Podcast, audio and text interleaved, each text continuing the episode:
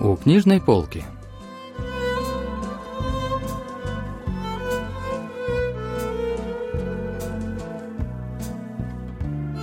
Рассказ «Рождение шпиона» писательницы Пак Чуйон.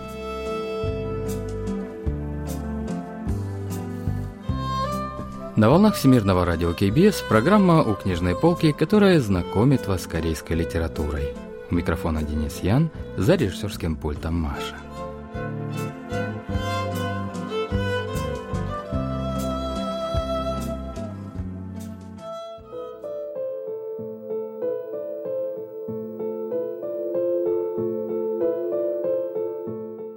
Времена года успели смениться дважды, пока я спал. А когда проснулся, из моей головы улетучились 15 лет жизни. Я не помнил, кто я и чем занимался. Кто бы мог рассказать мне обо мне, если я ничего не помню? И буду ли я действительно тем человеком, о котором мне расскажут? Иногда мне до сих пор кажется, что я сплю. Все это было до тех пор, пока я не узнал, что я шпион.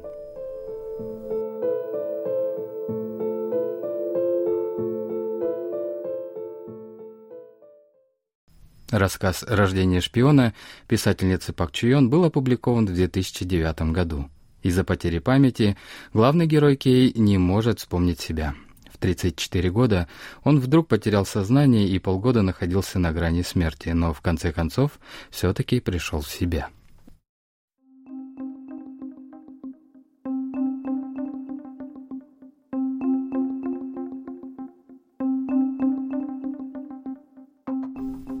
Какое сегодня число? Последний день в моей памяти был в октябре, 15 лет назад от моей даты, что мне сообщили. Тогда мне было 18, и я учился в выпускном классе и не мог решить, пойти учиться литературе, философии или поступить на юридический факультет. Если слова врача правда, то сейчас мне 34 года. Врач сказал, что полгода я пролежал в коме, но мне казалось, что без сознания я провел 15 лет. «Вы связались с моими родителями?» – спросил я у врача. «Мне очень жаль, но ваши родители умерли». О смерти родителей я ничего не помнил, поэтому предположил, что они умерли за последние 15 лет. Их смерть не вызвала во мне никаких чувств. Я не помнил ее. Врач сказал, что братьев и сестер у меня тоже не было – был ли я женат? Мне оставалось лишь догадываться о своей жизни. «О вашем здоровье справлялась подруга», — сообщил врач. «Похоже, жены у меня тоже не было.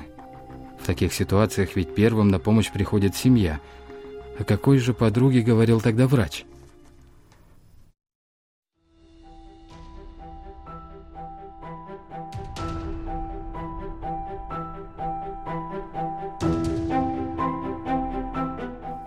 Прошло уже три недели с тех пор, как Кей пришел в себя, но он так и не вспомнил ничего из своей жизни за последние 15 лет. Врач рекомендовал продолжить лечение амбулаторно после выписки, а также наблюдаться у психотерапевта. Перед выпиской я просмотрел документы, заполненные при госпитализации. Контактным лицом в моих бумагах значилась женщина по имени Уай. Такого имени я не помнил. Медсестра сказала, что пока я лежал без сознания, эта женщина приходила один-два раза в месяц, чтобы взглянуть на меня и узнать о моем состоянии. Женщина просила звонить ей в любое время в случае необходимости, хотя из-за занятости она не могла приходить часто. Но за тот месяц, как я пришел в себя, Уай ни разу не приходила в больницу. После выписки Кей направился домой по адресу, который был указан в документах. Даже по названию можно было догадаться, что это была квартира в элитном доме.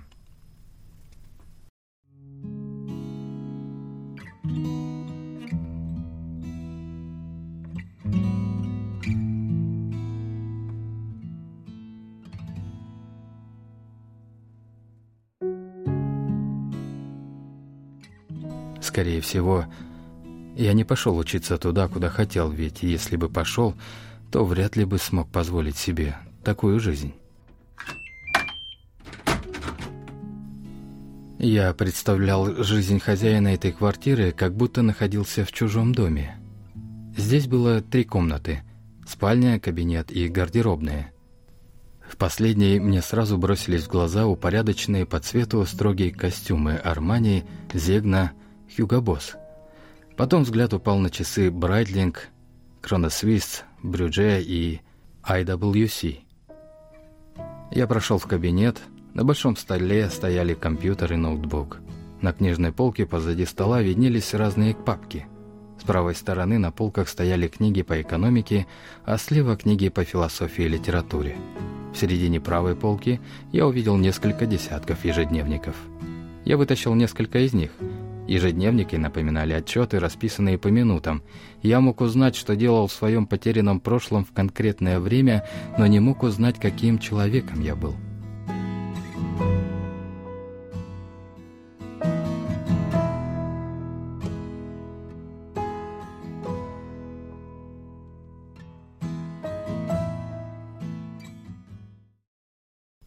Из своего диплома, сертификатов и карточки сотрудника Кей смог выяснить, что работал аналитиком в известной финансовой компании. По информации из папок, он выучил имена коллег и данные проанализированных компаний и направился в свою фирму.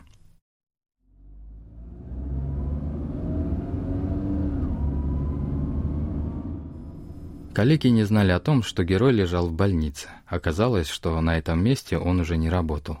Тогда Кей встретился и со своим бывшим начальником. Тот рассказал, что герой был лучшим из лучших сотрудников и предложил вернуться на работу, но Кей хотел отыскать человека, который помнил бы о времени, которое не помнит он сам. Тогда герой вспомнил о подруге, указанной в медицинских документах, и решил ей позвонить. Герой рассказал Вай, что ничего не помнит о себе, и предложил встретиться.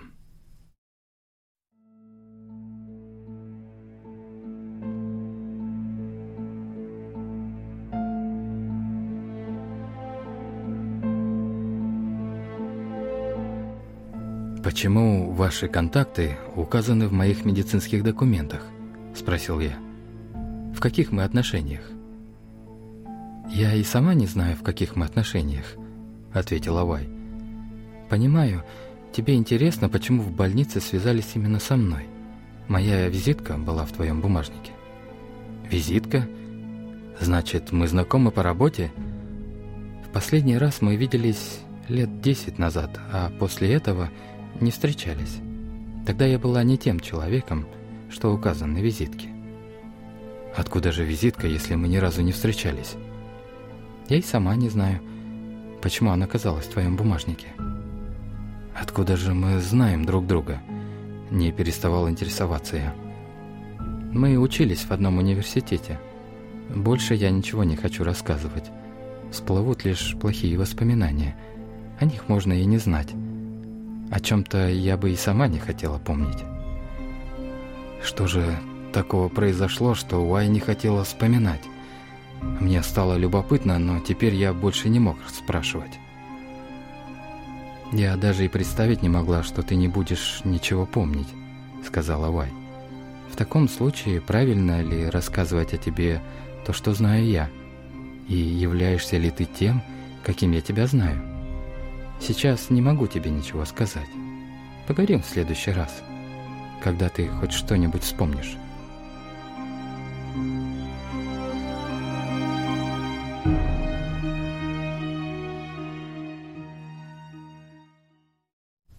На визитке, которую Уай дала герою на этот раз, было написано «режиссер документальных фильмов».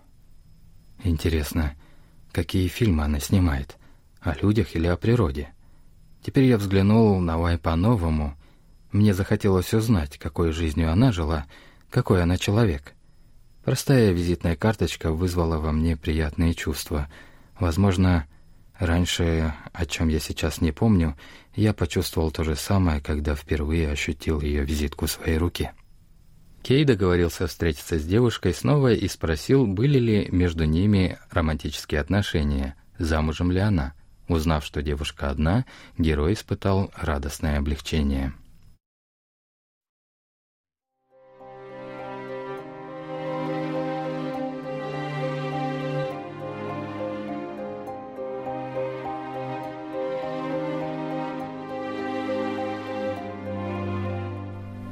«Как твоя работа? Чем именно ты занимаешься?» – спросил я. «Даже не знаю, как тебя описать», – ответил Авай. «Людей преследую.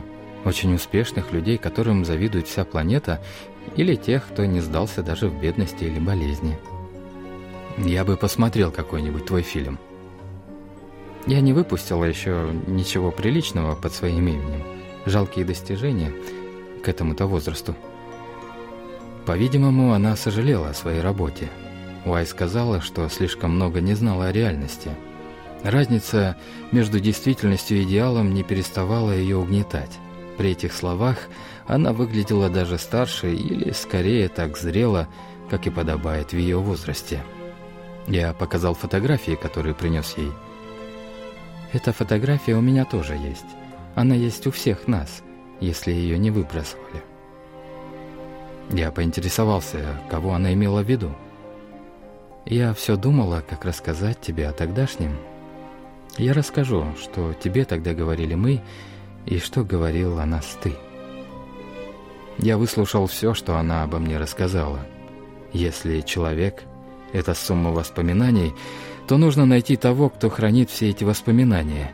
Нужно найти того, кто помнит меня, но Уай не была верным решением — она знала, какой я был 10 лет назад, но я тогда и сейчас. Это могут быть два совершенных разных человека. Наверняка ее слова были правдой, но это была только ее правда.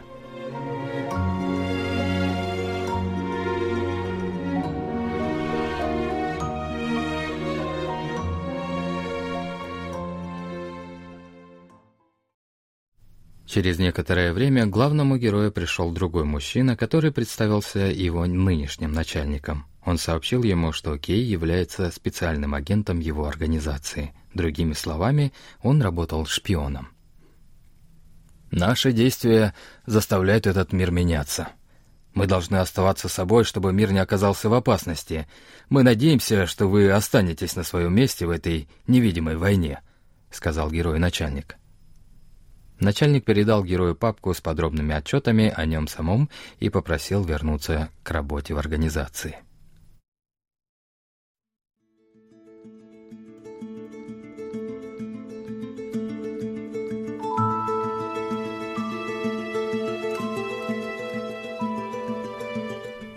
Есть вещи, которые я имею и которые мне могут дать они. Элитная квартира и дорогие вещи – пропуски и членские карты. Обязан ли я лишь своим способностям за все эти привилегии? Меня сделали таким отдельные мгновения, в которые я совершал выбор. Из-за того, что я не помнил эти мгновения, мои поступки не исчезли из этого мира. Я был для них особо избранным.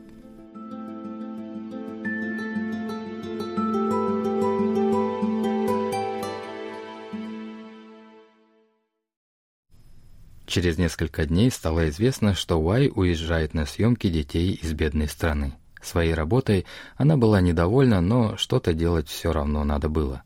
Она призналась, что тоже хотела бы потерять память, как и герой.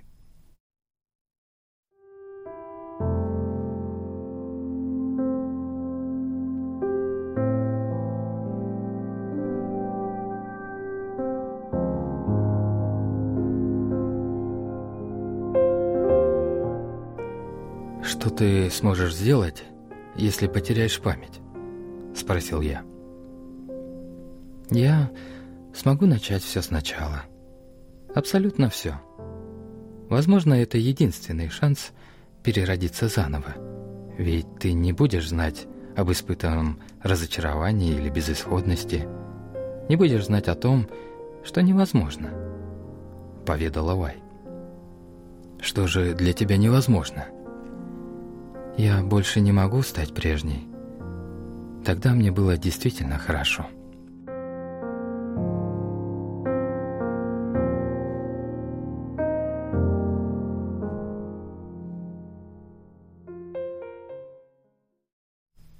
Главный герой приехал проводить Вай в аэропорт. На прощание он обнял девушку, а та прошептала ему что-то на ухо.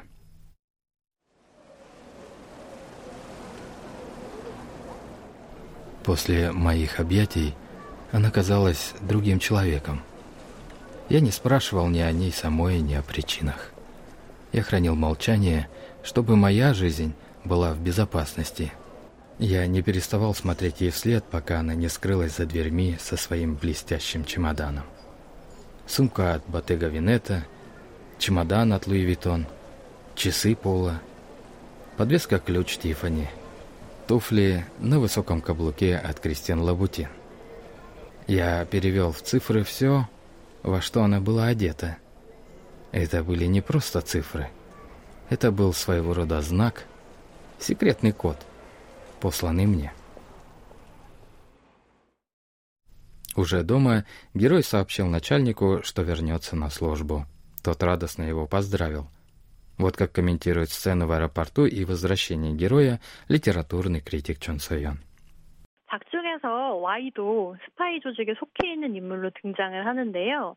대화 내용을 보면 그런 Из текста мы понимаем, что Y тоже принадлежит к шпионской организации. Именно этой жизнью она разочарована и чувствует себя потерянной из-за нее. Возможно, именно эту правду прошептала женщина на ухо герою, предоставив ему шанс выбрать. Но он не воспользовался им. На самом деле его выбор был предопределен. В произведении подробно описывается, где он жил, работал, какие бренды носил. Эти характеристики превосходно соотносятся с системой, в которой герой работал. Даже если у него и возникали сомнения по поводу такой жизни, то он предпочитает закрывать на них глаза. 의구심이 들거나 문제가 있다고 여기더라도 눈 감는 편이 낫다고 생각했던 그런 인물이었죠. 스파이 조직에서 보기에는 매우 적합한 포섭 대상이 아니었을까요?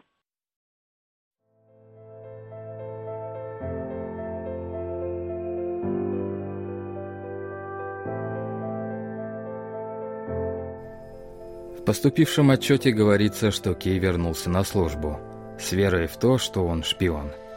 Нет никаких проблем, если верить, что человек и раньше жил такой жизнью, и эта жизнь – его единственный шанс. В мире всегда так. Исключений не существует, перемен не бывает.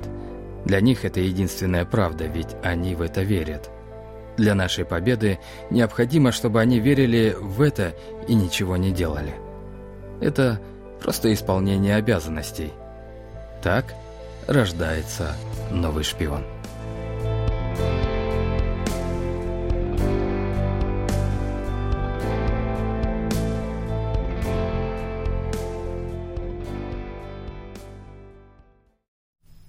Вот как комментирует последние слова автора литературный критик Чон Сойон. 이 작품은 현대적인 삶과 현대인에 관한 하나의 비유로도 읽히는데요. В этом произведении проглядывается сравнение с современными людьми и их жизнью. Безо всяких сомнений мы получаем необходимые навыки, достигаем результатов, гордимся ими, словно шпионы, выполняющие четкие приказы своей организации. Но если наши жизни будут бесцельны, если мы не будем ни на что жаловаться, проблемы общества и его неправильные стороны никогда не проявятся. Произведение предупреждает читателей о такой жизни. 살아간다면 이 사회의 문제들 또 부정한 그늘들은 영원히 드러날 길이 없겠죠. 그런 삶을 경계하게끔 하는 작품입니다.